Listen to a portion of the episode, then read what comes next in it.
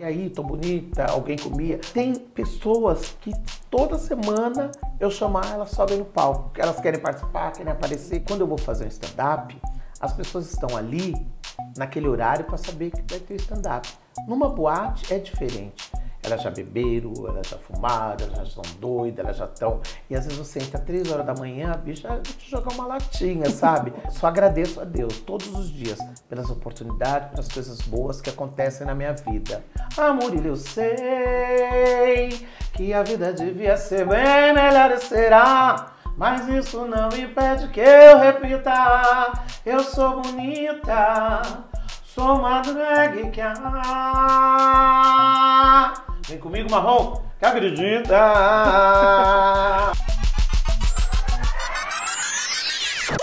Chega junto porque hoje eu estou recebendo uma diva da noite de São Paulo aqui, Silvete Montilla. A gente conversou bastante sobre a carreira, 31 anos de sucesso dela na noite, trazendo alegria, divertindo a galera. Se você não viu essa primeira parte da conversa, procura aqui no canal, a gente vai colocar o link aqui em cima e você assiste. Depois você volta aqui, porque agora a gente vai falar de humor, vai falar de Terça Insana.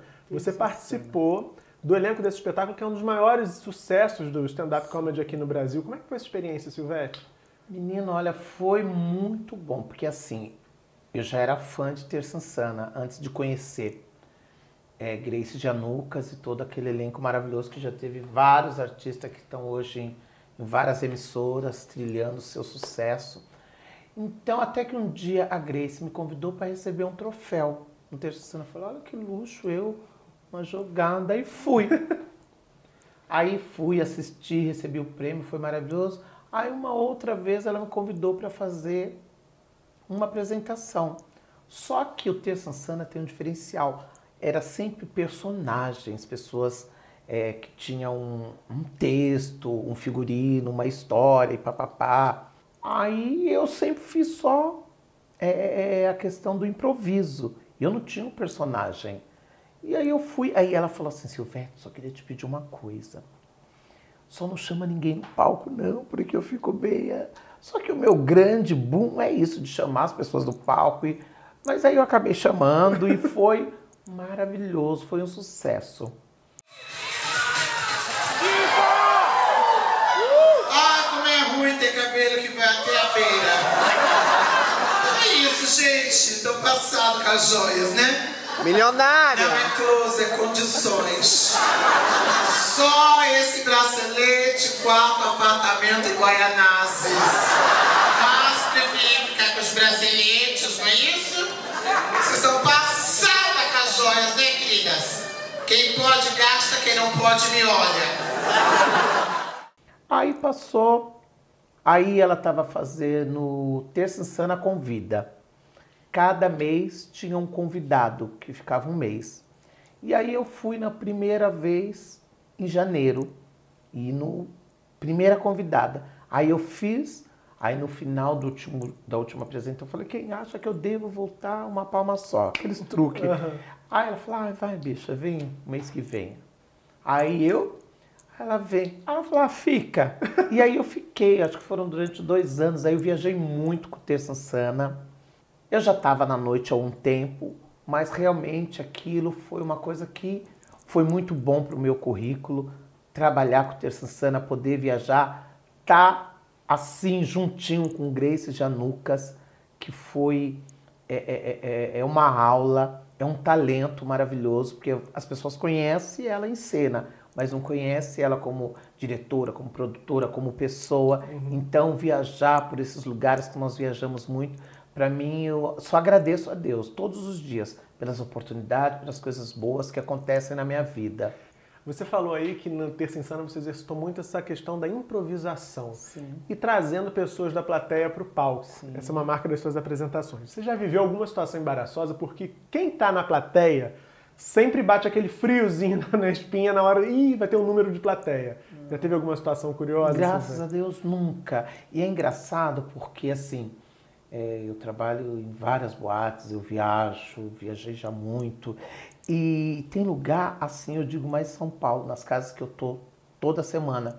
Tem pessoas que às vezes sofrem, porque eu sim, eu tiro as pessoas, mas sem humilhar. Ali as pessoas estão participando para fazer parte do meu trabalho, da minha vida, mas não vou chegar ali para humilhar, para deixar a pessoa descer ali, sabe? E, e uma coisa engraçada, e devido isso, é, é tem pessoas que toda semana eu chamar, elas sobem no palco, elas querem participar, querem aparecer, querem brincar, porque eu acho que isso é gostoso, porque eu já tive oportunidade de ver alguns outros apresentadores, não digo vários, mas já tive de pessoa pegar e chamar uma pessoa e acabar com a pessoa, da pessoa sair triste, magoada, ofendida. Ofendida. É porque a diferença é que você ri com a pessoa, você Lógico. não ri da pessoa. E as pessoas também às vezes acabam comigo. E eu não vou, sabe? Porque como eu já tive uma vez, eu estava em Juiz de Fora, um repórter de uma emissora aí foi me entrevistar. Só que assim, acho que não me conhecia, ele ia querer acabar comigo. E eu acabei com ele também, mas numa boa. Nem foi ao ar. Que é uma coisa boba, você nem sempre, entendeu? Então quando as pessoas me tiram, o povo aplaude, vibra, eu... Faz parte, entendeu? Mas jamais de humilhar, de querer achar que eu sou o centro das atenções e eu tenho, eu tenho só que com a pessoa ali para pisar, pisar, pisar. Isso nunca. E o que que tem no show da Silvete? Então, que tipo de história você conta que faz a plateia morrer de rir há tanto tempo? Sabe Deus, porque é que nem eu te falei, é tudo improviso. Então, cada público, aí hoje mesmo me perguntaram se eu ainda sinto aquele frio na barriga. Todos os shows, porque a gente nunca sabe o público que a gente vai esperar. É que nem quando eu vou fazer um stand-up, as pessoas estão ali naquele horário para saber que vai ter stand-up. Numa boate é diferente. Elas já beberam, elas já fumaram, elas já estão doidas, elas já estão. E às vezes você entra três horas da manhã, a bicha vai te jogar uma latinha, sabe? Mas não, então assim, é, é, o que vem na cabeça, eu improviso, aí eu canto, eu faço minhas paródias, eu chamo as pessoas para dançar, eu sempre tento fazer um diferencial com música de alguma cantora, com alguma drag. É, hoje eu, eu uso muito bumbum da, da, da, da Aretusa numa das aberturas do meu show, de uma boate. Então acho que isso que é o legal. Sempre estar tá renovando e fazendo coisas. Falo sempre, eu devo falar muitas coisas que eu falava desde o começo até hoje. É cansativo? É, mas é o jeito que eu coloco, da forma. Todo mundo pode falar, e aí, tô bonita, alguém comia, mas é a forma que você coloca em cena. É diferente, entendeu? Esse país é um país que é curioso, porque ao mesmo tempo em que ele é muito preconceituoso, e a gente tem os dados de violência contra a população LGBTQ ah, para testar essa, essa violência, esse preconceito. É um país que, ao mesmo tempo, prestigia muito artistas como você, como a Pablo Vittar que você citou, e como todas as outras que a gente já vem Sim. falando aqui. Aqui no canal a gente nota muito isso quando a gente traz, a gente já trouxe a Suzy Brasil, trouxe a Karina Carão, sempre com muito carinho do público que comenta aqui embaixo. Como é que você explica isso? Por que, que você acha que, ao mesmo tempo em que a gente, de certa forma, trata tão mal é, é, essas artistas, a gente também tem uma parcela do público que reverencia, que ama? Eu acho que é por causa dessa nossa alegria, né? A gente já é uma bicha, já é pintosa, já é uma mancha, já é o motivo do hétero, de outras pessoas olharem diferente, entendeu? Então a forma de trazer essa alegria, esse humor, essa beleza. Hoje em dia você vê drag queen que faz festa de criança, entendeu? As crianças não devem, porque não tem maldade na cabeça entendeu? Tá ali toda maquiada, toda emperequetada, e as crianças se divertindo, vendo aquela coisa bonita, entendeu? Acho que acho, é, é, é essa alegria, esse, esse, essa coisa do humor contagia as pessoas. E sempre, sempre foi, desde lá, de muito tempo atrás, rir ainda é o melhor, o melhor remédio. E você falou que é do tempo que não existia o termo drag queen. Sim. Mas você participou aí como apresentadora de Sim. um programa na internet que tinha exatamente o objetivo de revelar novas drags, Sim. né? Uma academia de drags. Como é que foi essa experiência? Foi uma experiência ótima, porque o Alexandre Carvalho, ele me convidou para fazer um filme que foi há quatro anos atrás, que se chamava Do Lado de Fora que foi maravilhoso. Só não teve maior repercussão porque foi um ano de Copa e nessa época todos os jogos estavam passando em cinema, então tiraram. Mas hoje em dia vi passando aí para esses canal fechado. E ele falou: Silvete, eu queria te convidar para fazer um filme. Eu falei: ah, que delícia, um longa. Aí eu falei, ah, eu sou tão fraca para decorar, para não sei o quê, para fazer teste, não sei o quê. Ele falou, não, o personagem é a Dona Vera e é um personagem que eu criei para você. E foi lindo com o André Bancoff, foi uma coisa maravilhosa. E aquela questão de fazer cinema é diferente. A, a, a, loucura do dia a dia de estar na, no set de gravação. E aí fiz o filme, foi maravilhoso. Aí passou um tempinho, eu falei, ah, eu queria fazer um programa um reality de drags, não sei o que, se apresentaria? Eu falei, vamos lá. Aí ele fez o primeiro, que foi maravilhoso, tudo ele bancando, tudo tirando do bolso dele. Aí fez o segundo, que foi melhor ainda. Só que aí, para fazer o terceiro, não dava mais. Então, ele correu atrás de, de, de patrocínio, de emissora, de não sei o que, não sei o que lá. E aí não conseguiu. E até hoje, Murilo, muitas pessoas me cobram. Quando vai ter Academia 3? Quando vai ter Academia... E eu, gente, adoraria também, mas só que para fazer isso que você faz, tudo vai dinheiro. Tudo tem que ter, não adianta você querer, entendeu? Então, assim, aí agora não estou dando close. Eu recém-chegada agora da Europa, que eu fui fazer um show fora. Muitas pessoas estavam mandando mensagem, Silvete, porque saiu do ar não está mais nem o primeiro nem o segundo, saiu do ar. E as pessoas cobrando, cobrando, perguntando, eu falei, ah, eu vou ligar para o Alexandre. Liguei para ele falei, Alexandre, o que, que aconteceu que não está mais no ar? Ele falou, Silvete, eu tirei porque está tendo um sondamento aí de uma coisa boa, então vamos esperar. Então eu torço para que ele ou tenha fechado com algum canal, ou tenha conseguido um patrocínio, que possa fazer o terceiro. Porque foi uma experiência muito legal, uma coisa que eu gostei muito. Nós tivemos nesse segundo, é, Miguel Falabella, é, Marcelo Médici, Fefito. Teve, Fefi, teve alguns artistas de nome que foram ser jurado. O Miguel falou que maravilha. O Miguel falou: olha, se for fazer o três, eu vou trazer Suzana, vou trazer Cláudia. Vou... Então, tudo isso que são pessoas de peso, e isso pra gente é muito bom. É. Entendeu? Então, eu torço para que possa acontecer esse projeto da, da, da, Academia de Drag 3, que eu acho que vai ser muito legal. A gente torce também. Agora, também uma coisa muito bacana que aconteceu nesse teu caminho, um desafio, foi participar de um musical. Isso foi um divisor de águas. Foi um divisor de águas porque você nunca tinha feito um musical, né? E como é que foi? Você foi contar justamente a história de Cartola, Cartola. um ícone da música Nossa, popular brasileira. Menino, porque assim, eu tô dando close novamente, sou uma pessoa viajada, então sempre quando viajava para Londres, eu já viajo há mais de 15 anos, toda vez eu vou e assisto dois musicais, três se der, depende do aqué, né? e eu sempre fui apaixonada por musicais. O primeiro que eu assisti em São Paulo chamava Aí Vem o Dilúvio, com Jarbas Homem de Melo, marido da Cláudia Raia, que é um talento. E aí eu fui, fui. Aí estava eu, um ex-companheiro meu em São Paulo, num restaurante, aí entrou Jô Santana que é o idealizador de Cartola O Mundo é o Moinho. Aí ele falou, ai, vai ter um teste, não sei o que. Eu não sei nem por que, que a gente começou a falar de musical. Aí eu falei, ah, que bom pra você, né, que vai ter teste. Ele falou, você não quer fazer? Eu falei, você tá louco. E ele falou, não vai. Aí entrei em contato com o meu assessor, com o Vinícius. Foram três dias de teste. Dança, canto e interpretação.